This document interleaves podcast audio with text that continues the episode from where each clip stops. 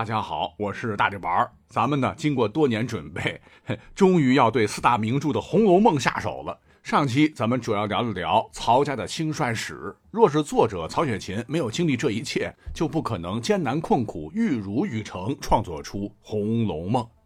而曹家之所以能彻底发达起来，就是跟曹雪芹的祖父曹寅关系密切，因为他呢乃是康熙当年的好兄弟，也是康熙最为信任的为数不多的心腹。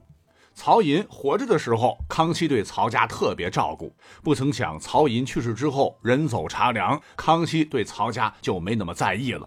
因此呢，有红学家说，曹雪芹在《红楼梦》中说：“树倒猢狲散，贾家的大树是贾政、贾母等人，而曹家的那棵大树正是曹寅。换言之，随着曹寅之死，跟皇帝的喜恶有密切关系的曹家，必将迎来不好的结局。”等雍正继位之后，整顿吏治，他跟曹家感情不深呐，便逮住这个曹家亏空几百万两白银的问题，将其抄了家。这时候的曹雪芹才十三岁，那各位可以想想，十三岁之前，曹雪芹是金陵曹家的贵族少爷，在江宁织造府过着是锦衣玉食的日子。对此，他在《红楼梦》开篇就说。那段日子，自己在花柳繁华之地，十里簪缨之族，温柔富贵之乡，和姐姐妹妹、丫鬟们一起读书写字、弹琴下棋、作画吟诗，甚至描鸾刺凤、斗草簪花、低吟巧唱、拆字猜谜，那真是脂粉堆里混，是风花雪月，和贾宝玉的生活是差不了多少。需要说明的是啊，小伙伴可能对其中斗草是不太了解哈，我们就稍微解释一点点。这是一种由采草药衍生而成的一种民间游戏，分文武两种斗法。武的就是比试草茎的韧性，就两根草的草茎连接，俩人分别往后扯啊，看谁断者为负。文斗就是采摘花草，相互比谁采的花草种类最多。那对此呢，我今年是四十，小时候应该是玩过这个武斗啊，如今好像没有谁见过玩这个游戏了。总之，抄家对于曹雪芹生活还有他的人生啊，一定会经历翻天覆地的变化。与之前比，咱们下面就来关注一下被抄家之后，曹雪芹过的到底是个什么日子，就大概讲讲哈。实际上，我们去翻看史料啊，这个雍正似乎对曹家还算是不错。怎么讲呢？雍正逼母、弑兄、屠弟，年羹尧、隆科多这帮功臣也被他一个个弄死。江湖传言，血滴子雍正就是发明者。故而给人的印象就是刻薄寡恩。确实，当时啊，全国彻查亏空，很多家族人头落地，但雍正却对曹家并没有斩尽杀绝。当时曹家家主叫曹府，因为亏空和其他问题，只是被革职查办，代家示众一年。这听起来，哎，这还不够惨吗？对呀，一年之后啊，他就恢复了人身自由。实话讲，比砍头流放的好多了。再有呢，就是一抄家，曹家家产全部充了公，子孙全部迁到北京，眼瞅着没房子住，就要露宿街头了。而这件事情呢，竟然惊动了雍正。雍正在日理万机之外，专门在京城的崇文门外的算式口，给曹家准备了十七间半的房子，还有三对家仆。当然，曹家鼎盛之时，这点东西恐怕连曹家奴仆都看不上眼儿。可这时啊，曹家是罪臣。能有一个落脚的地方，还有仆人，已经是莫大的恩赐。再后来，雍正可能是过度勤政，加上这个玩炼丹啊，重金属超标，主政十三年就暴毙。继任者就是弘历，也就是著名的乾隆。乾隆当时很年轻，是新皇上任三把火，想先收买个人心，便对前朝狠狠处理的一些个官员，适当的宽大了一点儿，以显得自己是有心胸之主。故而，很多在雍正年间被打压的家族，乾隆都给了恩旨，算是矫枉过正。曹家连带着也得到了好处。乾隆不仅免除了曹家还没有还完的亏空，还允许曹氏子孙入朝为官。据说乾隆还直接给了曹雪芹一个官职，但是曹雪芹接受不了巨大落差，直接拒绝。从此之后，曹雪芹把全部精力都放在著书立说上。批阅十载，增删五次之后，终于写成了煌煌巨著《红楼梦》。好，那讲到这儿，咱们就是大概把曹家的事情都讲完了，脉络看起来是特别的清晰。但其实啊，还没完啊，因为红学博大精深，咱们只能从历史的角度管中窥豹。刚才我们只是抛砖引玉，端了个前菜，下面才是咱们本期的重点。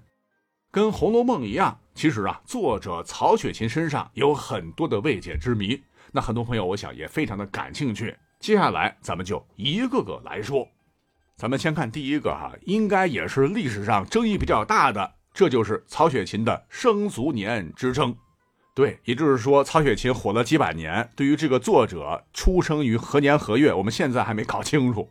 目前通行的版本是，曹雪芹大约出生于康熙五十四年，掐指一算就是一七一五年，而卒于乾隆二十七年的除夕一七六三年，终年才仅仅三十八岁。可是呢，这个说法啊，只是一个大概的推测，并不能一锤定音。除此之外，红学家们还有很多种推断，我们也找来了。你像是著名的红学大师周汝昌先生考证出，说曹雪芹应该是生于雍正二年，就是一七二四年闰四月二十六日。这有点像算术题哈。如果这种说法是对的话，曹家当年被抄时，曹雪芹才三四岁。一个三四岁的娃娃还没懂事儿呢，那他对曹府的鼎盛生活应该说不会有多少记忆。哎，这就与曹雪芹对大梦一场的描述绝对对不上。对照之前我们讲的，那曹汝昌先生对此的解释是：乾隆登基之后，曹家再次崛起，曹雪芹在乾隆年间又过上了相对富足的生活。他是在雍正二年出生，雍正当了十三年皇帝。所以乾隆登基，曹家复兴时，曹雪芹十三岁，哎，这就与贾宝玉的年纪对得上了。那这种观点呢，被很多人接受。不过，当年国学大师胡适则认为，曹雪芹出生的日子应该是康熙五十七年。如果是这个时间点，这时曹家被抄时，曹雪芹十岁，十岁就能记住繁华富贵的生活了。你要出生太晚，肯定记不住啊。此外，除了这个出生时间有争议，历史上曹雪芹去世的时间争议也非常大。你像胡适就说，曹雪芹应该卒于乾隆二十七年除夕，也就是公元一七六三年二月十二日，他活了四十五。那前些年才去世的周汝昌则认为，曹雪芹是卒于乾隆二十八年除夕，也就是公元一七六四年，活了四十岁。可是呢，他认为。曹雪芹应该是出生于康熙五十四年，他一共活了四十八岁。总之，观点非常多哈，我们只是挑了几个重点的。那如果说生卒年那么清楚，那几百年过去了，也许能够理解。可是目前曹雪芹的墓地在哪里，到现在也应该算是一个未解之谜。我们可以肯定的是，曹雪芹生活最后十年的地方应该是在北京西郊。那之前红学界一直认为曹雪芹去世之后呢，应该也是葬在那里。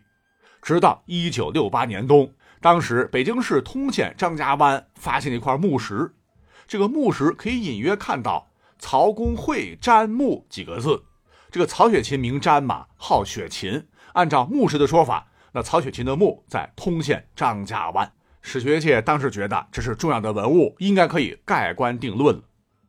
谁曾想？三十八年之后，曹雪芹埋葬之谜又日消尘上。说那一年就是二零零六年，这块墓石啊，在通州博物馆正式对外展出，吸引了红学家冯其庸、王立器等人和众多文物鉴定专家。那经过一致鉴定，认为这个木石肯定是真的。不料我们刚才提到的啊，红学大咖周汝昌则持相反意见，他坚持说这块木石绝对是假的，是一时激起千层浪。首先，这块木石啊，材质不对，上面的字儿啊是弯凿的，不是镌刻的，不符合当年的习惯，而且这个格式也不对，并且张家湾一带的气候环境与曹雪芹晚年自己写的诗，他也对不上啊。于是乎，又掀起了一番论战啊，你说的是假的啊，我说的是对的，等等。那为了有一个相对统一的说法。北京曾经出动了两千多人，是挨家挨户的探访曹雪芹生前居住的西京地区，还挖掘了京郊古墓，希望能得到点线索。可是很遗憾，最后呢没有得到任何的真凭实据。而更让很多的这个《红楼梦》迷难过的是，以上说不清楚，哎，我们也就罢了。问题是，连曹雪芹的身世到现在也是一个未解之谜。有的说曹雪芹的父亲是曹勇，有的说是曹府。如此一来，那曹寅到底是曹雪芹的祖父还是叔祖父，争论不止。咱们本期开头可讲了哈，曹寅乃是曹家的中流砥柱，可是，在历史上啊，他子嗣不丰，儿子只有一个，叫曹勇。且曹勇啊，身体不太好，几年之后呢，也就挂了。按照一种主流说法，就是曹雪芹应该是曹勇的遗父子，他是在曹勇去世后七个月出生的。若这个说法为真的话，那曹勇就是曹雪芹的父亲，曹寅肯定是曹雪芹的祖父了。谁曾想，我们刚才也提到的国学大咖胡适又跳出来提出了一种新的说法。他说，曹寅、曹勇接连去世之后，曹丕怜悯曹寅后继无人，就把曹寅的侄子曹府过继过来。曹雪芹乃是曹府的儿子，虽然也要叫曹寅祖父，但是从血缘关系上论。曹寅只是曹雪芹的叔祖父，云云。胡适还说，他之所以提出这种观点，是因为《红楼梦》就是这么写的。列位看官，请看，这个曹福过继给曹寅，就相当于曹寅的次子。而在《红楼梦》中，贾政他也是次子，曹福被称为员外郎，贾政的官职也是员外郎。这俩巧合一推导，因此贾政的原型就是曹府。而贾宝玉是贾政的儿子，那贾宝玉的原型就是曹雪芹，所以曹雪芹就是曹府的儿子，哈，有点绕听的哈，啊，反正是真真假假也说不清，我只能把这些争论哈都摆出来，让大家知道怎么回事那到底谁对谁错，各位去评判。好，说了这么多曹雪芹身上的未解之谜，就完了吗？没有，我们还有一个压轴的未解之谜，这便是曹雪芹真的是《红楼梦》的作者吗？也就是说，《红楼梦》到底是不是他写的？这很多朋友听到这个觉得奇怪啊，不是他写的，难道是我写的吗？是这样的哈，呃，虽说呢，周汝昌、胡适等专家都考证出《红楼梦》的作者乃是曹雪芹，《红楼梦》的第一回也说了，这本书是曹雪芹于道洪轩中批阅十载，增删五次，篡成目录，分出章回，则题曰《金陵十二钗》。但至今呢，依然有人说《红楼梦》的作者是另有其人。那他们的理论就是，曹家被抄家时，曹雪芹只有十多岁。算算时间点，这个康熙南巡曹家鼎盛时，曹雪芹应该是没有经历过。而《红楼梦》全书都在说这些事儿啊，似乎都是经历过的事情。哎，这就对不上了嘛！你不能凭空想象啊，不能是无源之水。另外，曹雪芹的好朋友胭脂斋也只说过曹雪芹诗写得好，从来没有说过小说他写得好。故而《红楼梦》是别人写的，还有就是《红楼梦》第一回不是说后因曹雪芹与道洪轩中批阅十载，增删五次，篡成目录，分出章回，则题曰《金陵十二钗》。刚提到这句话原本就是证明《红楼梦》是曹雪芹写的，可是这句话在某些人眼中恰恰相反，则成了《红楼梦》作者另有其人的最有力的证明。呵，怎么回事呢？因为这句话写的是曹雪芹与道洪轩中批阅十载，增删五次。这无论是批阅还是增删，哎，你都没有明确说《红楼梦》原稿是曹雪芹写的吧？字面理解就是他后期修改的意思嘛。因此，曹雪芹只是《红楼梦》的编辑，可能并不是作者。那对这样的说法，哎，怎么说呢？这有些问题看多了哈，你会有一个感觉，就是本来一件挺简单的事情，一大群人拿着放大镜各种联想啊。就把事情是变得越来越复杂，那说来也很奇怪了，也不能全怨他们啊，因为曹雪芹生活在清朝雍正和乾隆年间，到现在也没到三百年，曹家还是世家大族，这家大业大，瘦死的骆驼比马大吧啊，那你即使被抄家家谱，各种书籍也一定会存在嘛。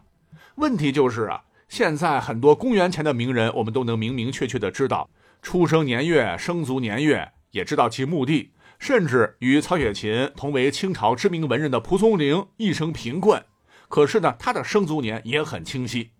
反倒是这么大家的这个曹雪芹，却是越研究越模糊。这到底又是怎么回事呢？